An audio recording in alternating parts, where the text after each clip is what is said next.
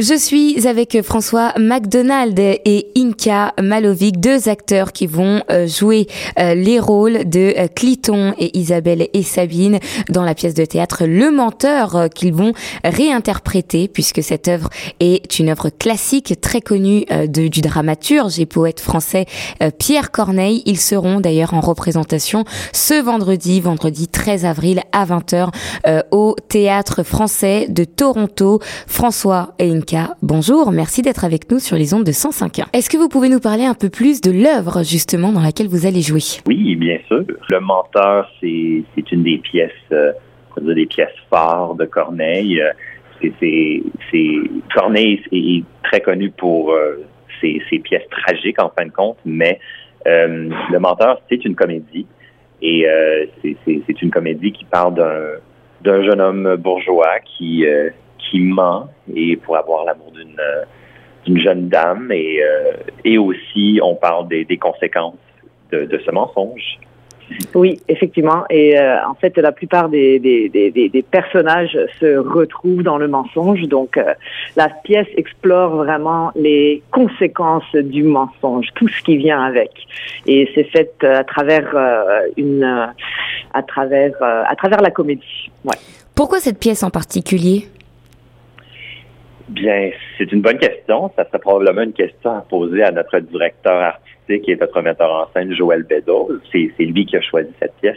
Euh, Joël nous a fait part du fait que dans les, c'est, la cinquantième saison du TFT euh, et dans, dans les 50 années de l'existence du TFT, euh, on n'a jamais, jamais produit une pièce de Corneille.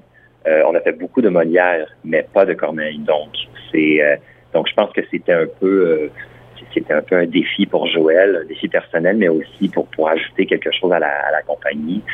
Euh, donc, euh, donc ça, c'est ça, ça fait partie du pourquoi. Euh, oui, et euh, même si c'est, une pièce qui est écrite au XVIIe siècle, on se retrouve maintenant euh, dans une société avec des euh, réseaux sociaux où justement on, on, explore beaucoup cette idée de mensonge parce qu'on peut se créer des réalités. Il y a des gens qui vivent à travers ça et on se crée des personnages de soi-même. On se retrouve un peu euh, dans une, une, phase où je trouve que les gens sont de plus en plus liés envers le mensonge parce que ça devient de plus en plus facile en fait avec avec tous ces réseaux euh, sociaux. Donc je trouve que c'est une pièce euh, qui en fait se retrouve très très bien de, de, se re-questionner par rapport à qui on est et comment on, on essaye de se présenter. Auparavant il fallait tout faire ça en personne. Maintenant on peut se créer une image, on peut poster, mettre des différentes photos, on peut faire semblant qu'on peut faire ci et cela. Donc on se retrouve, euh, euh, je trouve que c'est quelque chose euh, de, très important que qu'on se retrouve à soi-même et de, de, comprendre à quel point, ouais, à quel point quand, quand on ment, on, perd un peu l'identité de soi et, et donc c'est toute une quête d'essayer de, de, de, chercher l'identité de soi-même. Voilà. Et dans notre société, même aujourd'hui, on, a trouvé des façons de, justifier le mensonge comme le fake news, c'est pour dire que euh, pour dire que quelque chose n'est pas vrai.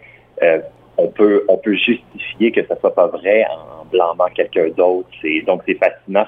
Ça, reste une pièce, même si ça fait 400 ans que ça a été écrit, ça reste une pièce qui est extrêmement euh, d'aujourd'hui, qui est extrêmement nouvelle, on pourrait dire. C'est une œuvre qui reste euh, évidemment moderne.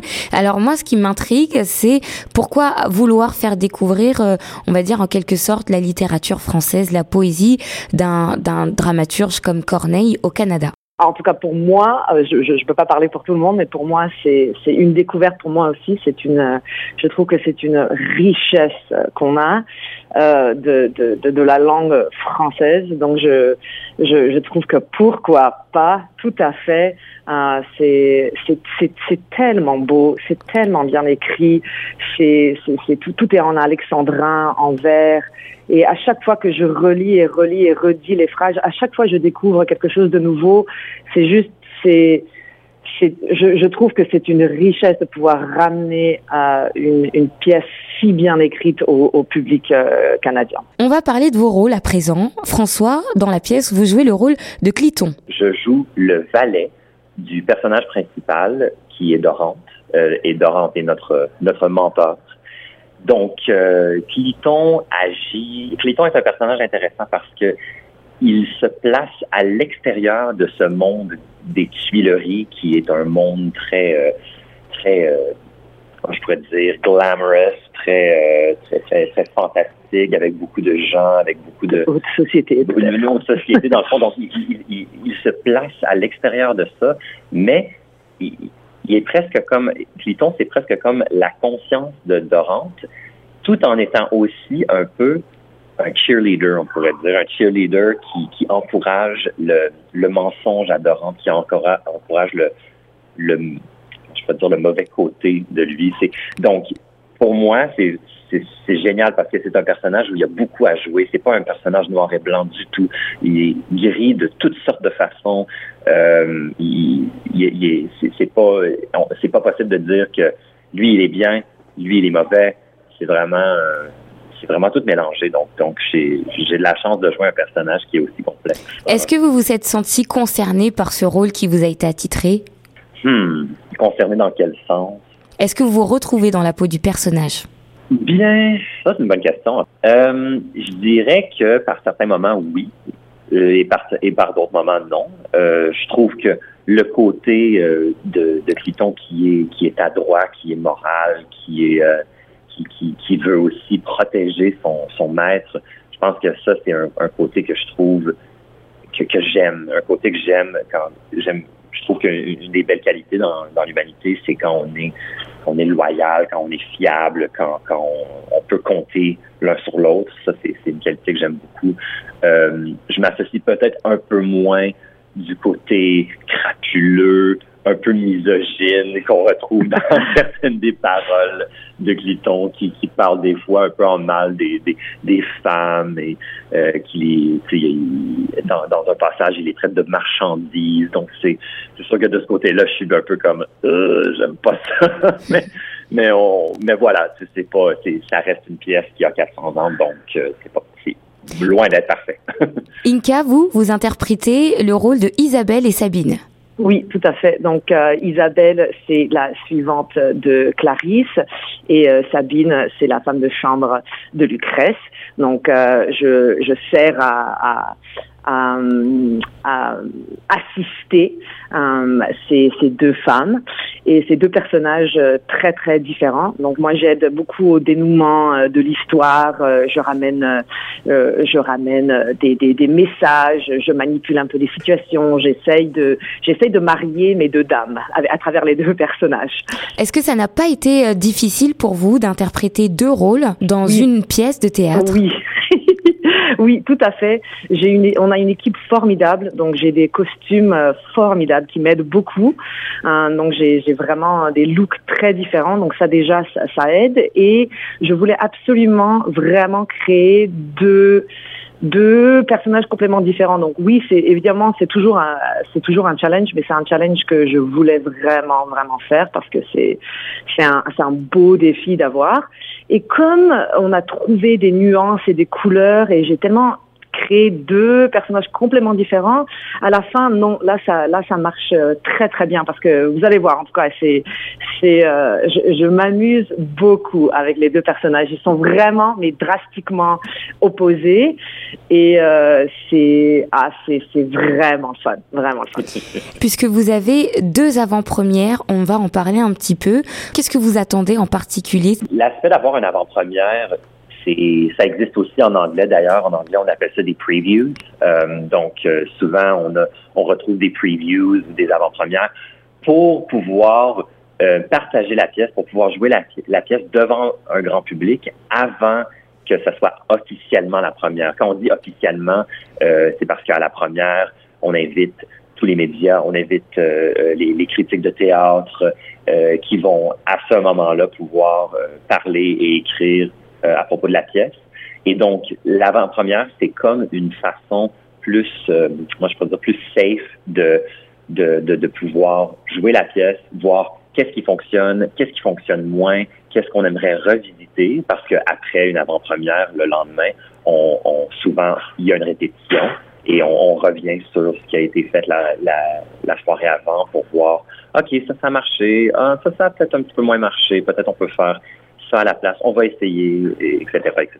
Et c'est tout autre chose d'avoir, de faire ça devant un public, bien évidemment. Donc c'est là où on commence à, à voir les nuances et qu'est-ce qui marche et qu'est-ce qui marche pas. Donc c'est c'est une richesse de pouvoir faire ça. C'est pas toujours euh, toujours le cas, mais c'est génial. C'est super important de pouvoir jouer la pièce devant un public parce qu'il faut pas oublier, nous autres, on répète pendant quatre semaines, des fois plus, et pendant ce temps-là, il y a personne dans la salle sauf l'équipe, sauf le metteur en scène, euh, le, le, stage manager et puis tous les acteurs. Donc, de pouvoir jouer la pièce à quelqu'un qui l'a pas vu, qui n'a pas été là pendant tout ce temps-là, c'est très important pour nous autres. Oui, quand on est acteur, évidemment, vous êtes toujours habitué, mais j'imagine qu'il y a une sorte de stress avant de monter sur scène. ben, c'est sûr que la part classique d'un acteur, c'est oh mon Dieu, j'ai oublié, euh, j'ai oublié mon texte. Oh mon Dieu, le, le décor vient de tomber partout. Je sais pas. ça c'est c'est typique, mais mais euh, bon, euh, moi je dirais ce qui ce qui est ce qui serait plus important pour moi avec la représentation du vendredi, ce que je cherche, c'est juste de pouvoir voir et écouter mes, mes collègues sur la scène, mes, mes, mes, autres acteurs, puis de jouer. Parce que c'est ce que c'est le mot en anglais, c'est play, a play pour une pièce. Donc, we have to play. Il, faut qu'on joue. Hein? C'est pour être le fun. Alors, est-ce que vous pouvez nous donner d'autres informations à propos de vos représentations? Est-ce que vous en avez d'autres de prévues? Oui, euh, on, donc euh, on a deux, deux avant-premières le mercredi, le jeudi. La première est vendredi. Euh, ensuite, on a deux représentations les samedis, une à 15h30, l'autre à 20h, et une représentation le dimanche à 14h30. Et pour la deuxième semaine, c'est la même chose. Euh, c'est de mercredi à, dimanche avec les mêmes, les mêmes heures de représentation. Et le mercredi, vendredi et samedi, euh, toutes ces représentations-là sont présentées avec des surtitres en anglais. Donc, pour les gens qui ne comprennent peut-être moins le français ou même, même les francophones qui n'ont jamais entendu Corneille, parce que c'est quand même un français assez particulier, euh, on, on, recommande fortement de venir voir ces représentations-là parce qu'au moins on peut regarder, il y a un petit écran au-dessus de, de la scène où on peut regarder de temps en temps, voir ah ok juste pour confirmer qu'on comprend qu'est-ce qui est dit. Donc euh, donc ces représentations-là ont lieu les mercredis, les vendredis et les samedis. Un dernier message aux auditeurs qui, justement, n'ont jamais entendu parler euh, de Pierre Corneille ou qui n'ont, justement, peut-être euh, pas eu l'occasion d'aller au théâtre pour voir des œuvres classiques comme ça. Est-ce que vous avez un message pour eux? Oui, ben, venez découvrir ça. C'est euh, c'est une chance rare d'avoir ça euh, à Toronto, au Canada.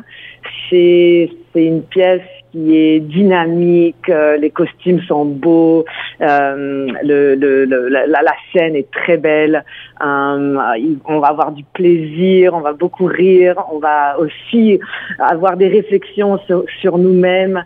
je pense qu'on peut, je pense que je dirais, venez découvrir des paroles magnifiques, euh, une, euh, une, pièce super intéressante. Venez rire et venez. Euh, euh ouais, ouais. moi, je voudrais ajouter, moi, je voudrais ajouter aussi que souvent, moi, je sais pas, pour moi, en tout cas, dans mon expérience, depuis que je suis tout jeune, on nous a souvent dit que ces pièces, ces, ces, ces, ces anciennes pièces qui ont 400 ans, qui sont plus vieilles, et puis qui sont écrites dans un français qui est on pourrait dire, moins répandu, moins compris ici au Canada, que ces pièces-là sont moins accessibles que d'autres. Et moi, j'aimerais juste dire aux auditeurs que ce n'est pas vrai.